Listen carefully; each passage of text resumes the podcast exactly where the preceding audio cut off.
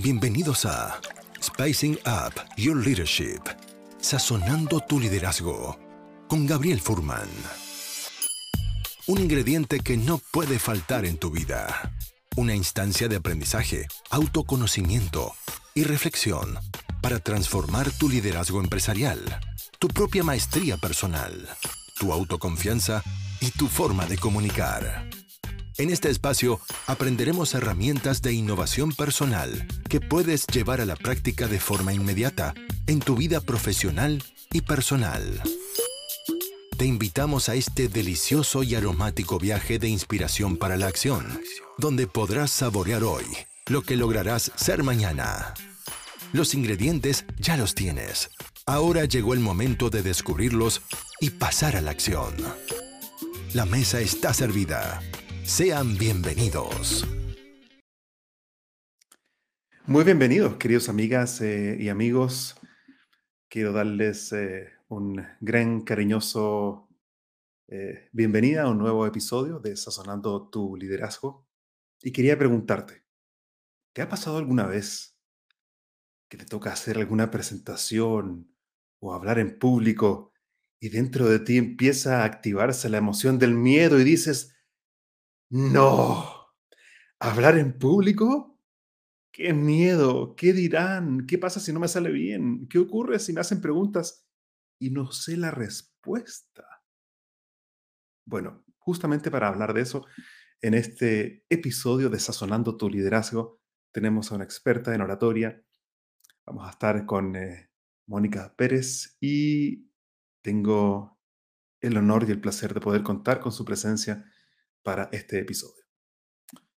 Antes de comenzar esa conversación, quería invitarlos a todos, primero contarles que estamos a muy pocas semanas de comenzar nuestra edición número 9 de la certificación en coaching y liderazgo digital.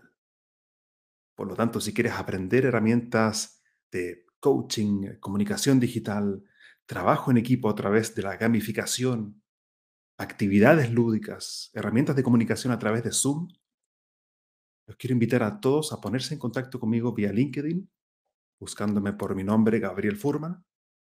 Encantados de poder agendar una reunión para contarte un poco más de esta novena edición del programa de certificación y coaching digital. Bien, sin más, quería darte la bienvenida, Mónica, a un nuevo episodio de Sazonando tu liderazgo. Gracias por estar aquí. Un placer estar contigo, Gabriel, y con toda tu audiencia. Encantada. Gracias, me siento privilegiado con tu presencia acá y quería eh, comenzar esta conversación preguntándote, para aquellos que no te conocen, ¿a qué estás dedicada tú hoy profesionalmente?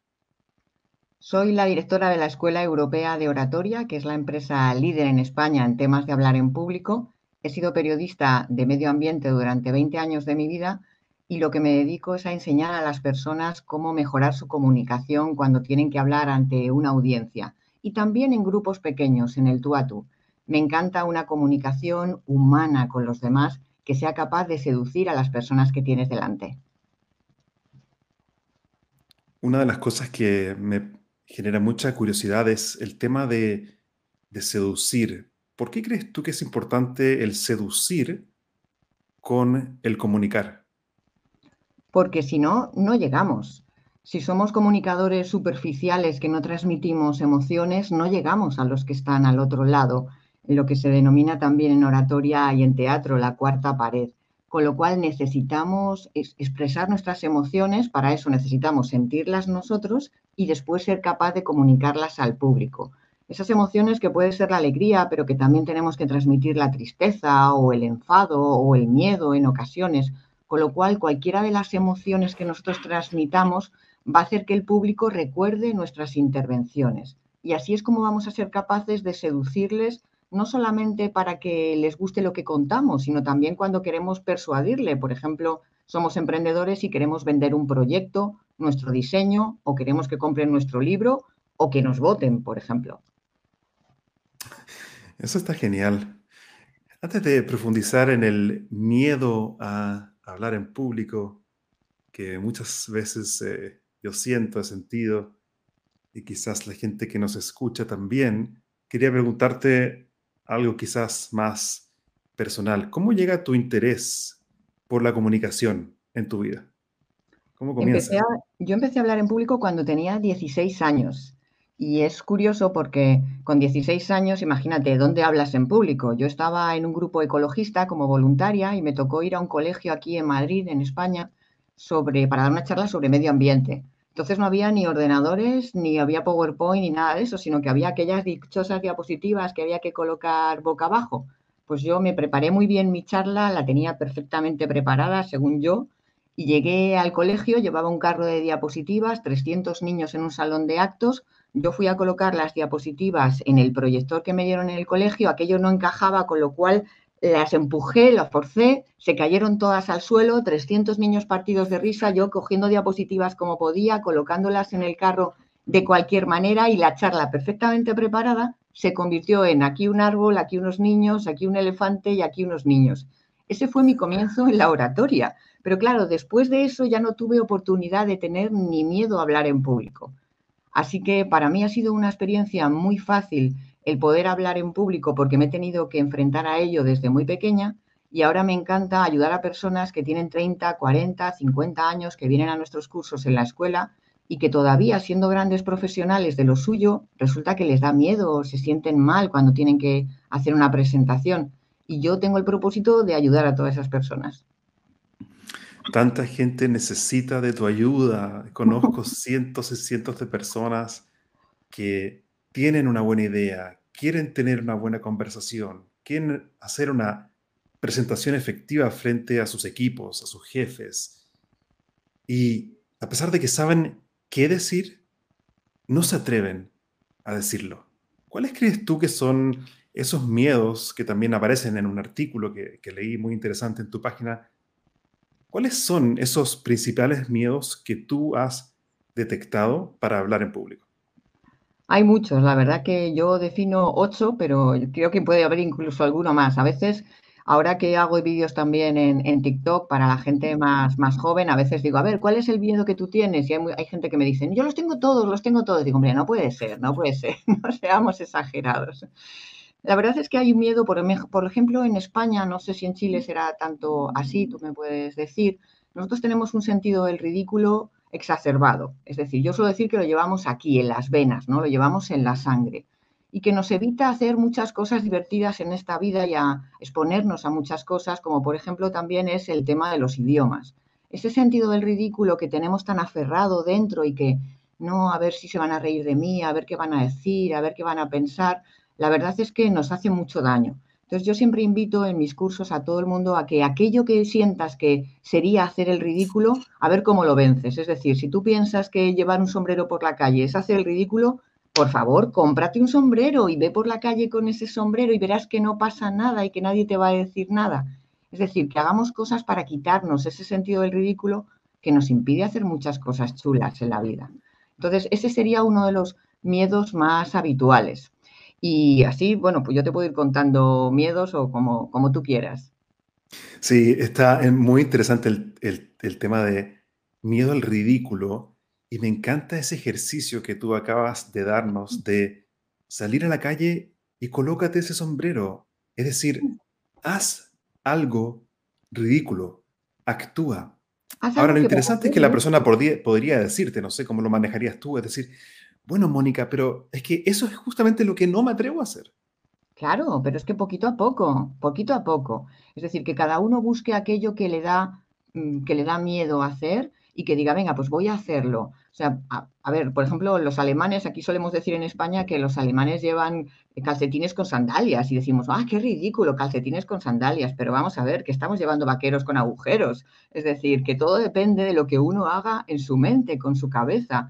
Con lo cual, lo que para uno puede ser hacer el ridículo, para otro no lo es. Por ejemplo, yo ya no tengo ninguna sensación de ridículo. Cuando me subo a un escenario soy capaz de hacer cualquier cosa, soy consciente de que no puedo gustar a todo el mundo, con lo cual seguramente que habrá gente que piense, vista que está tonta o está loca o lo que sea, pero si, si gusto a la mayoría, ya me vale. Entonces, cualquier cosita pequeña que hagamos en nuestra vida diaria para quitarnos sentido del ridículo nos va a ayudar muchísimo a hablar en público, por supuesto que sí. Me parece muy interesante. Yo hace poco terminé de escribir eh, mi primer libro que está ahí, se llama Créete el cuento. Felicidades. Gracias. Y es un libro justamente un, método de tres pasos para gestionar el miedo, actuar y generar resultados sorprendentes. Y el corazón de mi libro, de mi propuesta, creo que está muy alineado con lo que tú dices. Yo lo llamo el poder de la acción imperfecta. Aquello que te da miedo, ve y hazlo de forma imperfecta. Es la acción la que poderosamente puede gestionar o ayudarnos a gestionar el miedo. No solamente pensar, oye, te va a ir bien, sino que actuar con el miedo. Eso para mí es la definición del el coraje. A través del poder de la acción imperfecta, creo que se pueden eh, abrir oportunidades sorprendentes. Si no pasa nada por tener miedo, el miedo te ayuda, es una emoción que la necesitamos en nuestra vida y que nos ayuda, por ejemplo, en el caso de hablar en público, a prepararnos bien una presentación, a tener unas ciertas mariposas en el estómago cuando vas a salir. Lo que necesitamos, a mí me gusta mucho utilizar las palabras adecuadas para cada cosa. Y, por ejemplo, no utilizo nunca la palabra controlar el miedo, sino que prefiero decir gestionar el miedo. Entonces, gestionamos ese miedo que podamos sentir y lo convertimos en adrenalina maravillosa para transmitir con las claves de la oratoria que yo siempre cuento, que son la naturalidad, ser uno mismo, la humildad, no creerte más que nadie cuando hablas en público y contar las cosas con pasión desde el corazón. Entonces, cuando tú te pones a contar las cosas con esas tres claves, cuando sientes lo que estás diciendo, cuando empiezas a enfocarte en que el público es quien es importante y no tú, entonces empiezas a gestionar bien el miedo y ser capaz de hacer cualquier presentación que tengas que hacer en esta vida. Me parece notable y quería destacar eso de transformar el miedo en una adrenalina positiva productiva. Es de alguna forma darle un sentido diferente, es como reencuadrar el miedo a energía para presentar y servir a mi audiencia. Me parece eso que está Genial. ¿Cuál otro miedo conoces tú para hablar en público? Sí, otro de los miedos típicos es el miedo a quedarnos en blanco y ese es el más habitual, ¿no? Cuando yo suelo preguntar, a ver, ¿qué miedos tenéis? ¿Qué miedos tenéis a la hora de hablar en público? Siempre sale alguien, el miedo a quedarme en blanco. Vamos a ver, quedarnos en blanco es fácil que pueda suceder si nos aprendemos lo que tenemos que contar de memoria. Por ejemplo, si tenemos que hacer una presentación y lo primero que hacemos es escribir todo el texto de lo que vamos a decir, es más fácil y luego te intentamos memorizarlo una y otra vez como hacíamos en el colegio cuando teníamos que ir a un examen, es muy probable que cuando estés delante de un público, por los nervios, por las circunstancias, porque estás ahí en una situación novedosa para ti, de repente se te olvide una palabra o una frase y quizás es que todo se va. ¿Qué tenemos que hacer? Yo suelo recomendar el utilizar un mapa mental o un buen esquema para preparar tu presentación y no escribirlo todo de manera que tú lo repasas y lo practicas una y otra vez, que es fundamental practicar las cosas, eso es lo que hace que uno sea un buen orador. Y una vez que lo practiques con tus propias palabras y que cada vez lo cuentes de una manera diferente, lo que haces es aprendértelo y sabértelo, con lo cual ya no te lo vas a saber de memoria y es mucho más fácil que no te quedes en blanco. Pero si alguna vez nos ocurriera, hay un truquillo también que podemos emplear, que es que tú estás hablando y de repente se te va todo por favor, no lo digas, que el público no sabe lo que vas a contar. Por lo tanto, no confieses que te has quedado en blanco. Simplemente puedes hacer una pregunta al público y vosotros, ¿qué opináis sobre este tema? Y mientras que tu público decide si contesta o no, si levanta la mano o no, tú te vas tranquilamente hasta donde esté tu mesa, tu guion, tu esquema, etcétera, echas un vistacillo y ya, cuando puedas otra vez, intervienes. Me encantó esa forma de, usar esos espacios de quedarme en blanco como una oportunidad para transformarlo en una pregunta a la audiencia. Eh, creo que está genial eso. Escuchen todos los ejecutivos, líderes, empresarios, gente que trabaja con gente, que somos casi todos, por no decirlos todos. Escuchen lo que, está, lo que nos está regalando Mónica. Este es un audio y una conversación que estamos inmortalizando. Y he aquí claves y técnicas simples y poderosas para gestionar el miedo al momento de hablar. Me parece oro. ¿Qué más hay en la lista? Pues fíjate, todos, yo suelo decir que todos los problemas para hablar en público están aquí, en estos centímetros que separan nuestro, la distancia que hay entre una oreja y la otra. Ahí están todos nuestros miedos a hablar en público, porque muchas veces los creamos y ni siquiera existen. Otro de los miedos que tenemos habitualmente es a que alguien se ría de nosotros.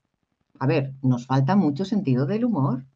El sentido del humor no es eso de que cuando alguien se cae tú te ríes. El sentido del humor es que si te caes tú, lo que tienes que hacer es levantarte recuerdo en una ocasión dando, participando en una mesa redonda en Sevilla, ya sabes que es mentira, que las mesas redondas nunca son redondas, yo tenía que sentarme en una esquina y había una tarima gigantesca, con lo cual coloqué tres patas de la silla dentro de la tarima y una pata en el aire.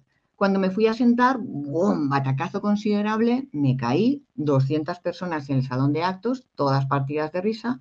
Tenía dos opciones, me podía levantar en plan, ¡oh, qué horror, me voy de aquí! O me levanté y dije, como hoy hablé, igual que me siento, lo llevamos claro. Porque en el momento en el que tú te ríes de ti mismo cuando cometes algún error, cuando cometes algún fallo, entonces el público ya no se ríe de ti, sino que se ríe contigo. Y como vemos otra vez, como tú has dicho muy bien antes, en coaching se utiliza mucho lo del reencuadre, lo que necesitamos es reencuadrar esa situación, que se están riendo de mí, que va, se están riendo conmigo, porque yo también me río de mí. Otra cosa que destaco en la forma en que escucho como tú hablas ahora en esta interacción es que es algo que muchas veces extraño en otros invitados que he tenido o en conversaciones que tienes la sabiduría para ordenar una idea, expresarla y luego llegar a un punto para que en este caso yo como anfitrión puede volver a intervenir. Entonces, esto justamente se transforma, deja de ser un monólogo y pasa a ser un diálogo. Es que no, sé si no sé si eso es consciente. ¿Cómo, cómo tienes la conciencia y la sabiduría para expresar una, idea, luego hacer un punto y de alguna forma decir, bien, ahora, bueno, esto es un baile, te toca a ti? es que, como, como tú bien me habías dicho en las instrucciones de antes del programa, evidentemente esto no es un monólogo. Y yo creo que además cada vez más las conferencias, las presentaciones tienen que ser un diálogo entre el orador y el público.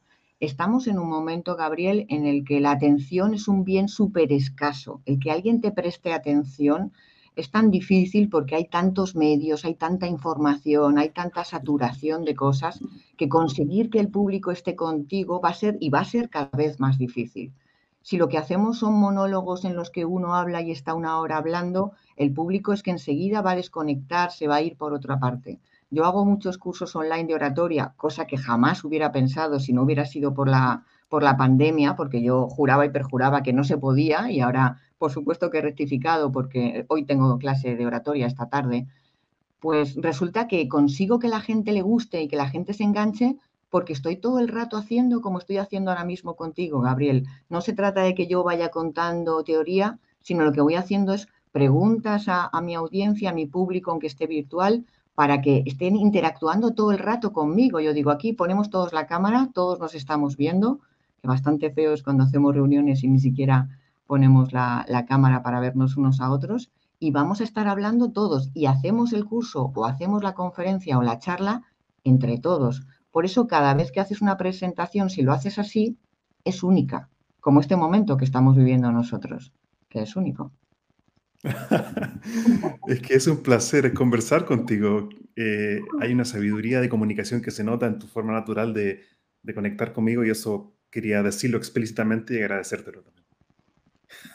Es un placer igualmente, por supuesto que, sí. Yo disfruto muchísimo con la oratoria y eso es lo que me gusta me gusta hacer que la gente lo disfrute también. Ayer tuve un curso con profesores porque el último libro de los 19 libros publicados te llevo un poquito más de ventaja, Gabriel, ¿eh? pero ya te queda menos. claro que sí. Y el primero siempre hace muchísima ilusión, por supuesto. Pues el último que he publicado se llama 100 actividades para hablar en público en el aula. Y es un libro escrito para los profesores, porque en España no, los profesores no tienen por qué saber hablar en público. Se, lanzan a hablar en público sin tener una técnica, sin conocer las, las técnicas necesarias. Y entonces es difícil que lo puedan enseñar a los alumnos. En España no se aprende la oratoria en la infancia, en el colegio, en el instituto, depende de que los profesores hayan puesto las pilas y hayan decidido aprender oratoria. Y ayer tuve un curso con ellos, terminé un curso con, con, profesores y decían, es que nos hemos dado cuenta de que la oratoria es muchísimo más de lo que pensábamos. Es que creíamos que solamente era el debate en el que tienes que intervenir y, interactuar con otro, pero hay tantos elementos como por ejemplo el lenguaje no verbal que es tan importante a la hora de comunicar, o esa expresión que ves como yo voy moviendo las manos, aunque estemos en virtual y las manos van apareciendo en el cuadro y que me van ayudando a expresar lo que, lo que quiero decir. Entonces, para mí lo mejor que me pueden decir alguien es, oye, que me han dado ganas de aprender más de oratoria. Digo, bien, genial, buen trabajo. Qué interesante. Y gracias por cantar eh, esa anécdota. Y antes de seguir con los miedos de hablar en público, no me voy a aguantar de hacerte esta pregunta. ¿Cómo lograste escribir 19 libros? Para mí fue muy difícil escribir el primer libro. Tengo el sueño de escribir un libro cada dos años y eh, no sé cómo lo voy a lograr. tengo muchas cosas que decir, pero quiero preguntarte antes de seguir, ¿cómo logras eso? Para mí es muy fácil escribir. Yo mi récord lo tengo, uno de mis libros fue escrito en 20 días. Y, por ejemplo, el, último, el de profesores, eh, fue escrito en dos meses, que fueron de los tres meses de confinamiento que tuvimos en España por el COVID. Yo no, no, podíamos salir a dar clase, todavía no habíamos empezado con las clases online, todavía yo no creía en la formación online de oratoria, con lo cual dije, a ver qué hago. Voy a estar metida en mi casa haciendo bollos y pasteles o puedo hacer algo que realmente me apetece como es escribir. Entonces, una vez que tengo el libro ya en la cabeza, primero necesito tener las cosas muy claras una vez que lo tengo ya ahí, exponerlo en, en el papel para mí es muy fácil. Nunca he tenido el síndrome de la página en blanco, con lo cual soy una máquina. Escribiendo soy una máquina muy disciplinada y necesito hacer paréntesis en mi vida. Es decir, no podría escribir un libro durante la vida cotidiana, que tienes que dar una clase, tienes que dar una conferencia, una charla, etcétera, y entre tanto escribir a trocito a trocito no podría. Entonces lo que hago es me, aíslo del mundo durante un mes, durante dos meses y ahí ya abierto todo lo que llevo dentro. Y toda la investigación previa sí la puedo ir haciendo mientras, mientras tanto. Entonces, para mí escribir, la verdad es que creo que en eso no voy a ganar ningún premio de literatura, pero escribo divulgativamente, que es como hablo, y eso es lo que pretendo, que todo el mundo entienda lo que digo. Y, por ejemplo, yo me gusta escribir los libros que no están en el mercado. Entonces, para mí, por ejemplo, escribir sobre inteligencia emocional o sobre programación neurolingüística aplicado a la comunicación y la oratoria era muy importante porque no encontraba a la hora de leer como lectora libros de estos temas que fueran fáciles, que fueran entretenidos, que te, que te invitaran a leerlos completamente. Entonces yo he dicho, bueno, pues voy a escribirlos yo. Wow, Quizás necesite entonces empezar a aislarme por un par de meses para escribir el libro número dos. Pero tengo muchas ganas de hacerlo, Mónica. Es verdad, yo también cuando, cuando pasa un cierto tiempo que, que, he estado sin escribir, por ejemplo ahora ya tengo el gusanillo de escribir el siguiente, ya tengo el gusanillo de escribir el número 20. Lo que pasa es que tengo varias ideas en la cabeza y necesito tomar la elección de, venga, este es el siguiente, este va a ser el número 20 y luego dejamos para más adelante los demás pero yo creo que voy a escribir toda la vida. O sea, eso es una cosa que llevo dentro y, vamos, que es una gozada. Así que aquí la, la, sensación de, por ejemplo, ver un libro tuyo en una librería es como mágica. Yo la tuve hace muchos años, claro, porque saqué mi primer libro en 1999, con lo cual, pero de no quita para que cuando lo siga viendo en una librería o cuando alguien se me acerca y me dice, oye, he leído un libro tuyo que me ha encantado, ¡wow! el corazón entonces se te pone maravilloso. Yo también estoy empezando a sentir eso porque poco a poco los lectores se comunican conmigo y me agradecen el aporte que el libro ha hecho en sus vidas. Y ahí es cuando yo puedo decir como misión cumplida. Siento que tener un impacto en otros me moviliza y me llena también de felicidad. Claro, claro que sí. Es que sí. Volvamos a la ruta principal, como dicen. ¿Cuál otro miedo a, hablar en público conoces? Otro de los miedos habituales es el miedo a que nos juzguen. El miedo a que, bueno, ¿y qué van a pensar de mí? Y si no les gusto, y si tal. Tenemos que tener en cuenta una cosa. Todo el mundo nos está juzgando todo el tiempo. Vamos a empezar a asumirlo. Cada vez que te cruzas con alguien por la calle, piensa qué alto, qué bajo, qué gordo, qué flaco, qué feo, qué guapo. Siempre nos están juzgando en todas partes. Estamos en las redes sociales y nos juzgan continuamente. con lo cual vamos a empezar a no darle importancia a lo que piensen las personas que no nos importan, ¿por qué nos van a importar lo que, lo que piensen? Fíjate, tengo aquí a mi lado un aliado que, que nos va a ayudar con esto, que es un rinoceronte porque yo siempre hablo de la importancia que tiene el empezar a tener una piel de rinoceronte. Los rinocerontes tienen una piel muy dura. Si tú quieres acariciar a un rinoceronte, esto es verídico, ¿eh? Si quieres acariciar a un rinoceronte no lo puedes hacer suavemente porque su piel es tan gruesa que no lo notarían. Entonces, si quieres acariciar a un rinoceronte, tendrías que apretar para que note que le estás acariciando.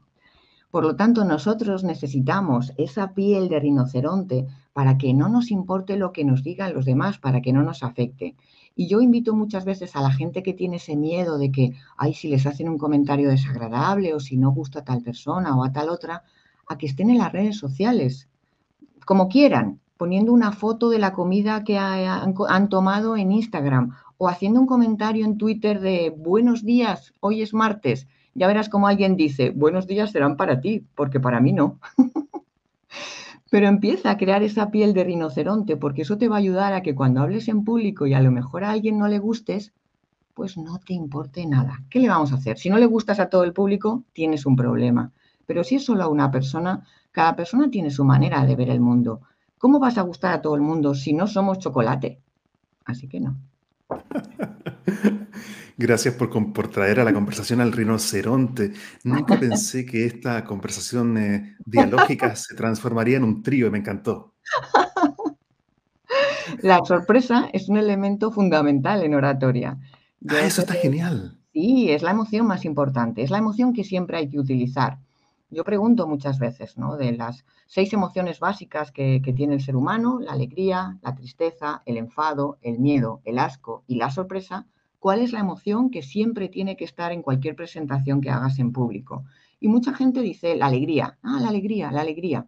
No, la alegría evidentemente hay que utilizarla muchas veces en nuestra vida, por supuesto, y sobre todo cuando contemos cosas eh, profesionales, pero hay momentos que no. Hay momentos que tendremos que ponernos serios y hablar de la situación que está ocurriendo ahora mismo, el conflicto bélico entre Rusia y Ucrania, o tendremos que hablar de situaciones de pobreza en el mundo o del cambio climático, en los que tendremos que ponernos serios para hablar de ello. Pero la sorpresa, el sorprender a nuestro público es fundamental, porque si empezamos una presentación en plan, Hola, buenas tardes, mi nombre es Mónica y vengo a hablar de oratoria. A los dos minutos nadie va a conectar contigo, estarán ya mirando el WhatsApp o mandando correos electrónicos. Ahora, si tú llegas y les impactas con una frase que dices, con un objeto que sacas, con cómo mueves las manos, con cómo utilizas la voz, entonces vas a conseguir enganchar a tu público y, como yo suelo decir, que nuestro público esté todo el tiempo volando con nosotros, que nadie se baje de tu avión porque lo que cuentas les interesa. Por lo tanto, la sorpresa es un elemento que siempre vamos a necesitar. Mi recomendación, antes de hacer una presentación, pregúntate, ¿cómo voy a sorprender a mi público? Y si no lo vas a hacer, no vayas. Me pareció genial y creo que también aplica eso cuando estamos comunicando de forma online, liderando equipos de forma online, en Zoom, o sea, cual sea la plataforma, conectando con otros seres humanos de forma online y remota creo que todo lo que tenemos en nuestro escritorio puede ser un elemento de sorpresa. Yo de repente llego y digo y saco esto, por ejemplo, y muestro estos palitos chinos. Entonces, esto también puede ser de alguna forma algo que yo no tenía pensado sacar en esta conversación y ve que aquí han aparecido y los podría usar para decir, bueno, ¿cómo podríamos usar esto como un elemento de inspiración para la creatividad respecto al problema que estamos teniendo como equipo, por ejemplo? Claro, por supuesto que sí, por supuesto que sí. Todo lo que hagas que pueda sorprender a tu público es fundamental. Y cuando estamos en una oratoria online, que por favor hay unos tips básicos. El primero, mirar a cámara. Es decir, vale que a todos nos gusta, por supuesto, mirarnos a nosotros no, que eso ya da la fatiga Zoom que, se llama, mirar a los demás cuando, están, cuando estamos escuchándoles, pero mirar a cámara cuando estamos hablando que hace que al otro le dé la sensación de que le estás mirando a los ojos es fundamental y nos, cuesta bastante. También que estemos bien encuadrados, que a veces voy a dar clase a alguien y está ahí como agazapado, escondido, digo, pero, pero mira, que estés bien centrado, que tengas conciencia de lo que tienes detrás, de que podamos mover las manos dentro Las manos en oratoria se mueven en oratoria presencial, se mueven desde la barbilla hasta el ombligo. En este espacio se mueven las manos en presencial, pero en oratoria virtual tienen que subir un poquito porque si no, no las veríamos. No quiere decir que vayan a estar aquí todo el tiempo, pero sí que aparezcan de vez en cuando en la conversación para que demos a la audiencia la sensación de que estamos involucrados en lo que decimos con todo nuestro ser, incluido nuestro lenguaje no verbal.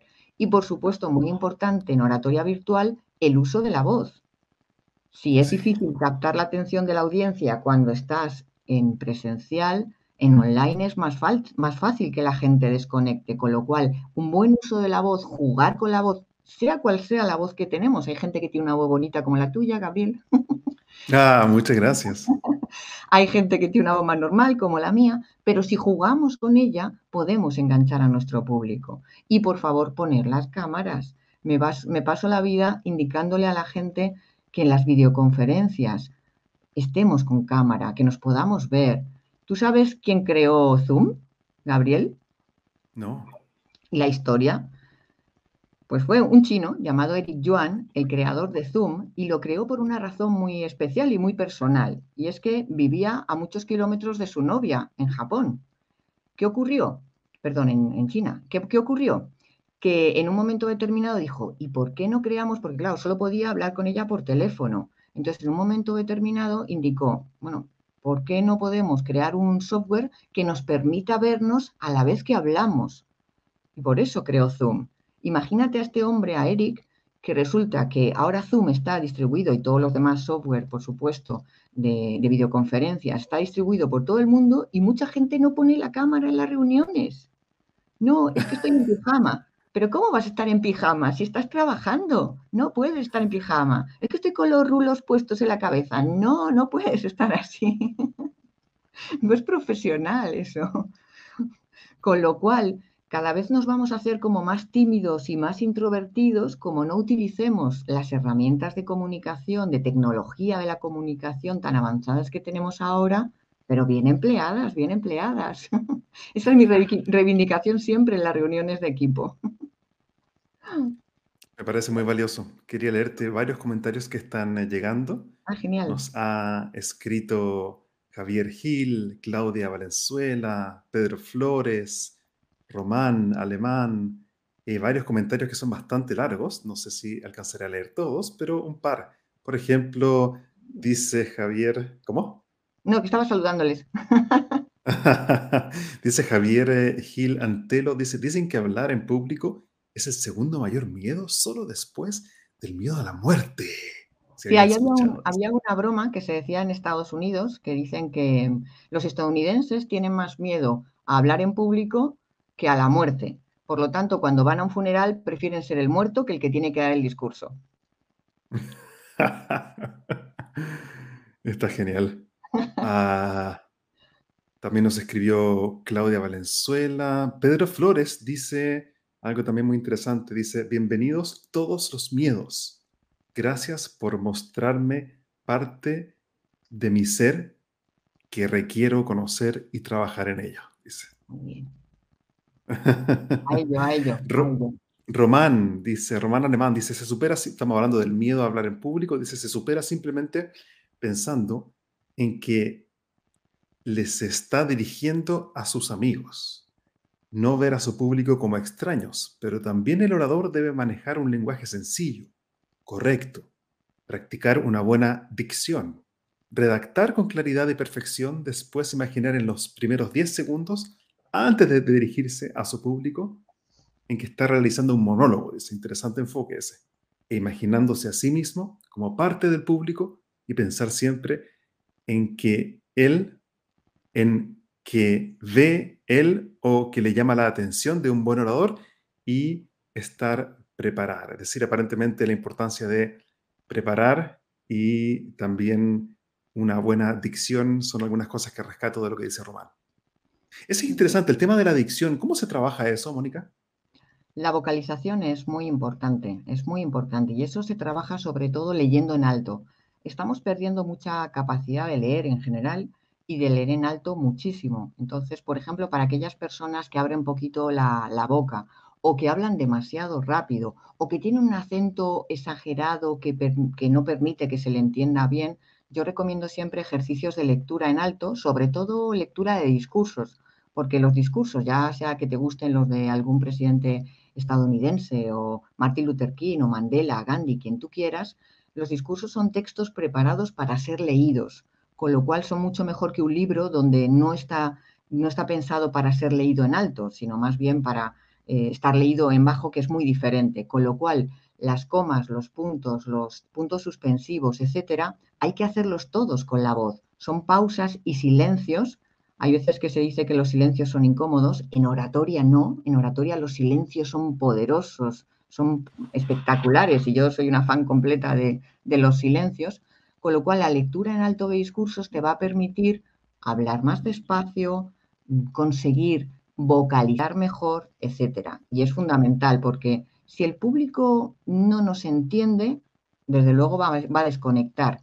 Si hablamos demasiado rápido, yo suelo decir que las neuronas no van tan rápido como va la voz de algunos oradores. Entonces los vas a dejar por el camino.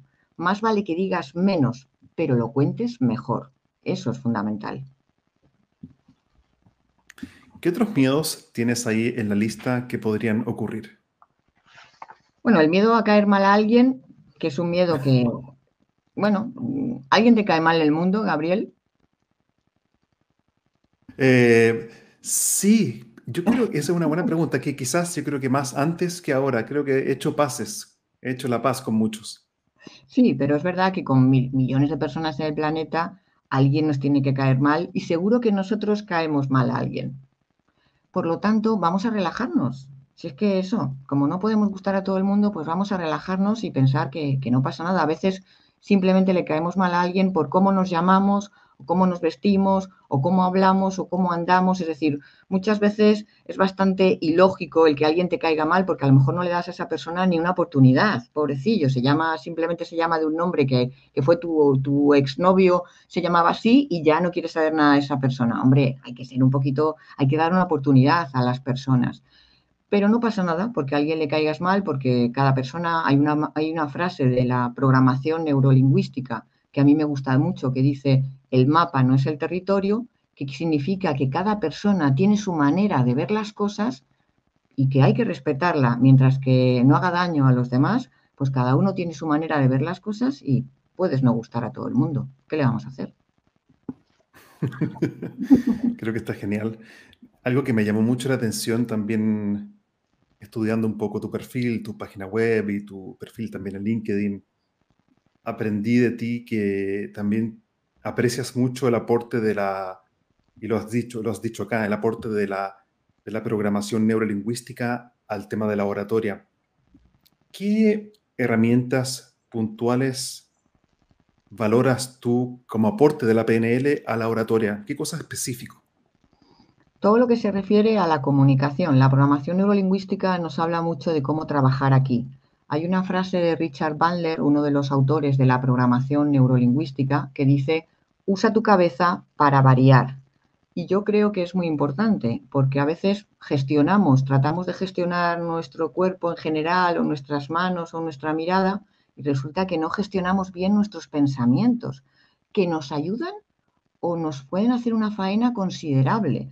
Y todo ese miedo que hace que la gente esté dos noches sin dormir o una semana sin dormir porque tiene que hacer una presentación, que es un miedo absurdo porque realmente que no te puede pasar nada en una presentación hablando en público como para que te preocupes tanto, pues los creamos nosotros. Entonces, la programación neurolingüística trabaja mucho sobre los pensamientos y a mí me parece fascinante porque me ha servido a mí mucho y yo, desde que empecé con los temas de inteligencia emocional y programación neurolingüística, ahora soy mucho más feliz y me gestiono mejor a mí misma, necesitamos eso para que nos ayude en la oratoria, para gestionar bien nuestras emociones, gestionar bien nuestros pensamientos y estar ante un público de manera más tranquila, sin pensar todo el tiempo que me va a pasar lo peor del mundo. Porque además, lo peor que nos podría pasar hablando en público, que yo lo suelo preguntar muchas veces en mis cursos, es morirnos. Eso es lo peor. No quedarte en blanco, no caerte en un escenario, no pero no suele ocurrir. Entonces, como no suele ocurrir, aunque haya ocurrido alguna vez, porque Malcolm X murió hablando en público porque le ametrallaron según estaba dando un discurso, como no suele ocurrir, vamos a relajarnos, que todo lo demás lo vamos a poder resolver con esas claves de la oratoria que yo mencionaba antes. Ser tú mismo, ser humilde y ponerle corazón a lo que cuentes. Creo que el gestionar los pensamientos es tan importante al momento de comunicar y la oratoria. ¿Qué herramienta o ejercicio usas o conoces que venga de la PNL nos podría ayudar en ese momento cuando nuestro diálogo interior es negativo y nos dice, cuidado, esto es peligroso, te, quizás no te va a salir bien, te van a hacer una pregunta que no vas a saber responder. ¿Qué, qué técnica específica o ejercicio podrías recomendar para gestionar esa voz? Necesitamos, esa voz te la voy a presentar, mira, aquí está. En España se llama Pepito Grillo. No sé si en Chile lo llamáis igual, Pepito Grillo. Sí, sí, lo he escuchado también. Pues Pepito Grillo es esa voz, ¿no? Que tenemos dentro que te dice, te va a salir mal, te vas a equivocar, no lo vas a hacer bien, se te va a olvidar la mitad, etcétera, etcétera. ¿Qué necesitamos? Adiestrar a ese Pepito Grillo para que nos mande mensajes positivos, esas creencias potenciadoras que nos pueden ayudar. Y una creencia es una opinión repetida muchas veces. Pues si nosotros nos repetimos continuamente, voy a ser capaz, lo voy a poder hacer, es posible, lo voy a vivir como una experiencia, no es lo más importante que me ha pasado en la vida esta presentación, es un paso más en el, digamos, en la trayectoria hacia una buena comunicación, pues lo vamos a, vamos a estar mucho mejor. Y es que es tan importante los mensajes que nosotros mismos nos damos quizás somos el peor crítico que tenemos nosotros mismos. Entonces vamos a relajarnos un poquito, darnos un poquito, en España se dice, vamos a darnos un poco de cancha, vamos a ayudarnos un poco, mandándonos mensajes positivos que nos ayuden cuando estamos delante de un público. Mm, hago hincapié en delante de un público porque yo nunca me enfrento a un público, son más que yo, así que no me quiero enfrentar, que es peligroso. Entonces, hablo para un público o delante de un público o hablo con un público, pero no frente a un público. me parece muy... Eh, me parece ya no tengo más Peluches, ¿eh? Ya no tengo más peluches. Que ya no tengo más peluches para sacar. Yo esperaba ver un zoológico completo. Eso sabes que lo hago cuando cuando doy alguna conferencia, que a veces también doy sobre medio ambiente, por mi pasado como periodista de medio ambiente, para niños, que me ha tocado dar alguna online ahora con la pandemia, para niños, y yo decía, pero ¿cómo voy a hacer online para niños, que los pobres están ahí en su clase, encima todos con la mascarilla puesta? ¿Cómo voy a conseguir engancharles y seducirles? Y yo tengo muchos, varios peluches de, animales, con lo cual lo que me dediqué es hacer una charla en la que además iba sacando de vez en cuando los peluches y todos los niños quedaron encantados. O sea, que hay que buscarse los recursos donde uno pueda. Y triunfé con los críos, que me parece un público de los más difíciles que hay. Estaba pensando que, Mónica, que de todos los cursos que tú haces, eh, oratoria con PNL o eh, inteligencia emocional también, ¿qué ejercicio en particular podría quizás ser uno de tus favoritos? ¿Qué haces con tus alumnos que los ayuda a comunicar y a ser mejores oradores? ¿Algún ejercicio en particular? Todos los cursos que hacemos en la Escuela Europea de Oratoria son muy prácticos y a veces me hace gracia cuando alguien me llama y me dice, pero hay prácticas en el curso. Digo, claro, claro. O sea, yo no concibo un curso de oratoria sin que el 50% del tiempo las personas que hacen el curso estén practicando. Y de hecho nuestros cursos son de máximo 12 personas para que todo el mundo pueda hacer todas las prácticas.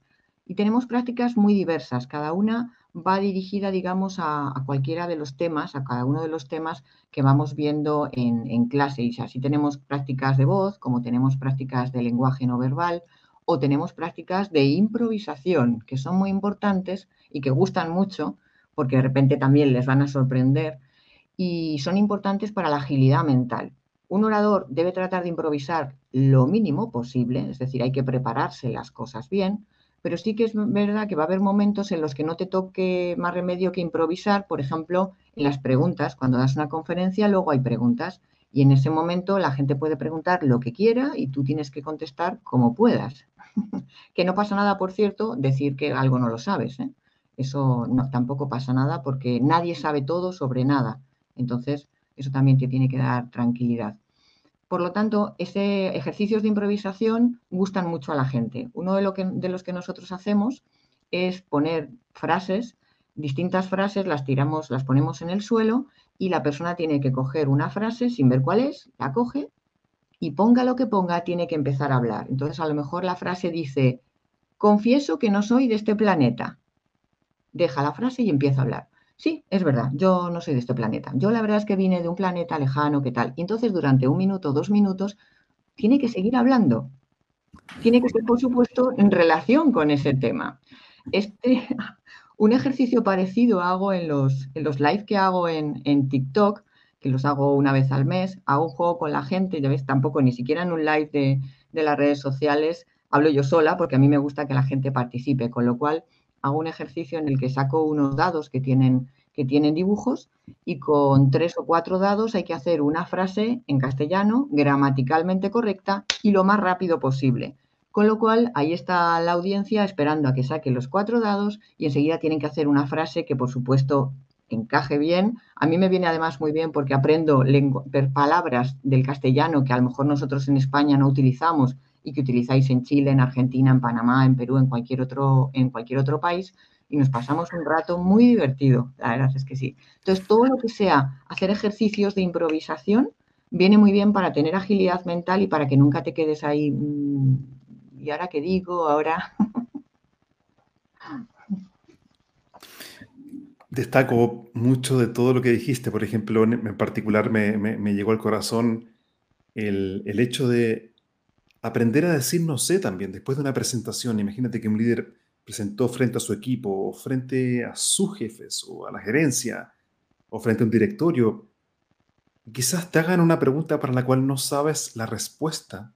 Puedes decir, no sé, tienes el derecho, está permitido. Sí, porque ese es otro de los miedos, el miedo a que te pregunten algo difícil. es un miedo también muy habitual. Entonces tenemos que tener claro, y con esa humildad, que es una de las claves de la oratoria, el tener claro que no puedes saber todo sobre nada. Entonces, mm. si te presentas a una oposición, si te presentas a un examen y te preguntan algo que no saben, pues nada, no sabes, pues te suspenden y ya está, ¿qué le vamos a hacer? Pero en el ámbito profesional, tú puedes decir, pues no lo sé. Y puedes preguntar, ¿lo sabe alguien? Porque a lo mejor hay alguien de tu público o de tu equipo que sí lo sabe y le das la oportunidad de que lo diga. Y si no, siempre podrás decir eso de, vamos a estudiarlo. Lo que no debe hacer un orador nunca es mentir, es decir, inventarse la respuesta, ni hacer como los políticos de irse a otra, contestar otra cosa diferente. Sí, sí. ellos son unos maestros, pero no lo deberíamos hacer. Yo suelo decir, Gabriel, que la credibilidad es un hilo muy fino. Cuando un orador empieza a hablar, se empieza a tejer un hilo entre él, entre cada, cada orador y la, cada persona del público. De mm. manera que esa credibilidad se construye porque todo lo que tú dices es verdad, si cuentas una anécdota es porque realmente te ha pasado, si dices una cita, citas a la persona de la cual proviene esas palabras, es decir, que la credibilidad es sagrada. Si ese hilo se corta porque tú mientes, porque haces tuya una frase, una cita célebre de alguien como si te lo hubieras inventado tú, o cuentas una historia de otra, persona como si fuera tuya, si el público reconoce eso, y hoy en día es fácil con, los medios tecnológicos que tenemos, esa credibilidad se rompe y ya es muy difícil de volver a restaurar. Yo cuando algún alumno mío en clase eh, le digo, venga, salir y contar una anécdota, y entonces de repente alguien sale, la cuenta, y cuando ha terminado dice, es mentira. Pero no puede ser, no, no, no, no, no, no puedes hacernos esto. Ya no vamos a creer nada de lo que nos cuentes. Ya no sé si es verdad lo siguiente que me vayas a contar. Entonces, si me vas a contar una historia que, que, que es falsa, dímelo. Voy a contar una historia que me he inventado. Y entonces cuéntalo así. Por lo tanto, es fundamental que tengamos en cuenta de que hay muchas cosas que puede ser que no sepamos contestar y puedes decir tranquilamente, pues no lo sé. Y si alguien cree que debe saber todo sobre el tema que se trata, pues es que no está en la realidad, porque no sabemos todo sobre nada.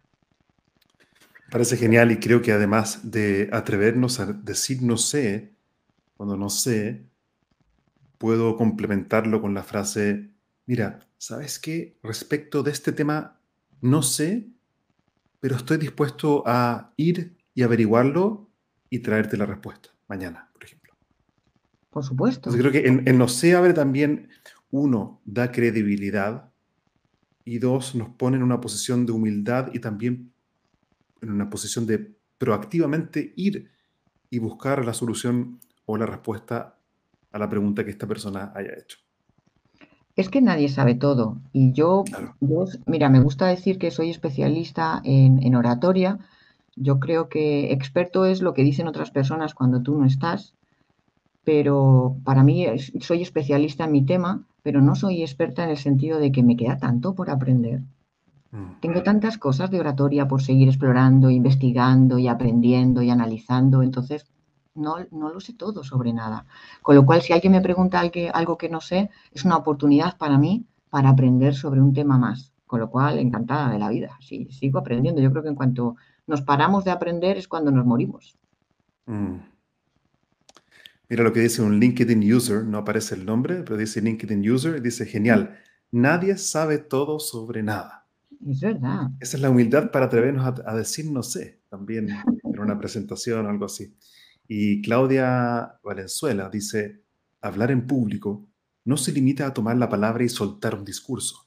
Hay que respirar hondo, demostrar nuestro entusiasmo, practicar, sonreír y disfrutar de lo que quieres transmitir. Me gusta el, énfasis que hace Claudia con respirar hondo. Creo que la respiración nos ayuda también luego a comunicar mejor. Y una respiración sobre todo diafragmática o abdominal, que es la respiración que hacemos a la altura del ombligo, que nos permite hablar más despacio, con más calma, con más tranquilidad. La voz es utilizar, este para mí es el instrumento más sexy que tenemos en nuestro cuerpo, Gabriel, este porque con este podemos hacer tantas cosas, podemos seducir a nuestro público de tal manera. El mayor poder que tiene un orador es la capacidad para cambiar el estado anímico de su público. Con cómo digas las cosas puedes conseguir que la gente llegue a la tristeza en un momento determinado si les quieres concienciar por algo, o transmitirles el entusiasmo y la alegría que te produce a ti tal cosa, o en un momento determinado hacer difundir en entre ellos el miedo, bueno, eso los políticos saben hacerlo muy bien, el miedo, el enfado, etcétera, etcétera. Es decir, conseguir que nuestro público sienta lo que nosotros también sentimos por dentro. Y en eso la voz es una herramienta fundamental. Yo, por lo que he comprobado en todos los años que llevo dando clases de oratoria, el 70% de los malos oradores lo son por el uso que hacen de la voz. Y hago muchísimo hincapié en mis, alumnos para que aprendan a utilizar bien la voz. Nosotros tenemos un curso específico de voz en la Escuela Europea de Oratoria que lo dan. Tenemos dos profesoras que son especialistas en el uso de la voz, son coaches de voz y locutoras y que saben utilizar una voz maravillosa y especial. Entonces, aprender con ellas es un lujo porque de verdad que la voz es el instrumento más sagrado y que a veces no le damos el respeto que merece cuando hablamos en público.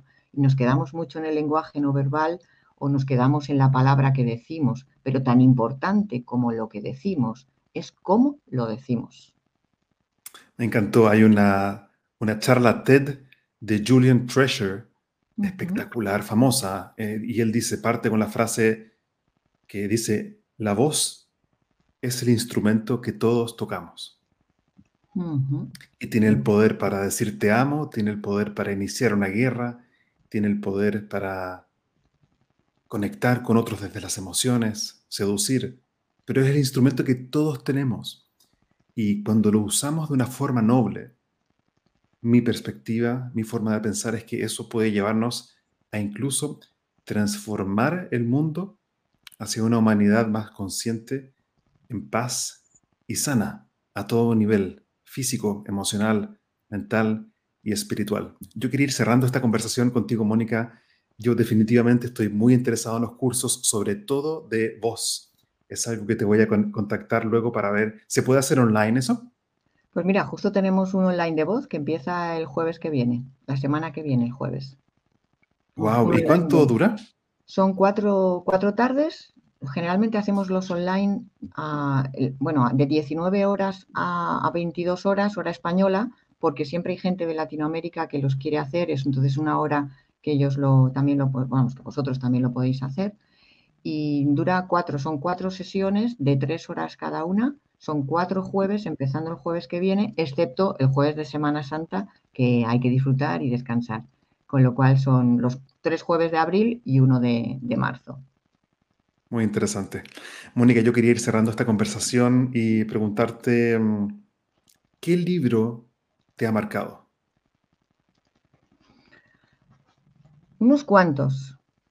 Para mí, uno de los libros que suelo recomendar mucho a personas que quieren mejorar su crecimiento personal, que, lleva herramientas de programación neurolingüística, es el libro de Tony Robbins, Poder sin Límites. Es un libro que, me encanta, que lo repaso de vez en cuando. Es un libro que ya tiene bastantes años, pero da igual, sigue, siendo, sigue estando muy actualizado y a mí me gusta Poder sin Límites y me parece que además tiene un título espectacular. Además, por supuesto, de los 19 libros de Mónica Pérez de las Eras, que me parece genial, los voy a empezar ahí a investigar tanto contenido.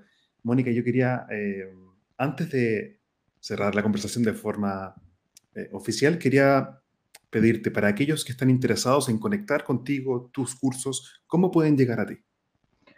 Es muy fácil, simplemente poniendo mi nombre en Google ya me encuentran también en la Wikipedia y por supuesto en la escuela de oratoria.com, que es la web escuela de oratoria.com, es la web de la Escuela Europea de Oratoria, donde no solamente damos clase, por supuesto, a gente de España, sino que tenemos la maravilla ahora mismo con el tema online de poder tener hasta tres continentes, hemos tenido en algunas ocasiones en nuestros cursos online.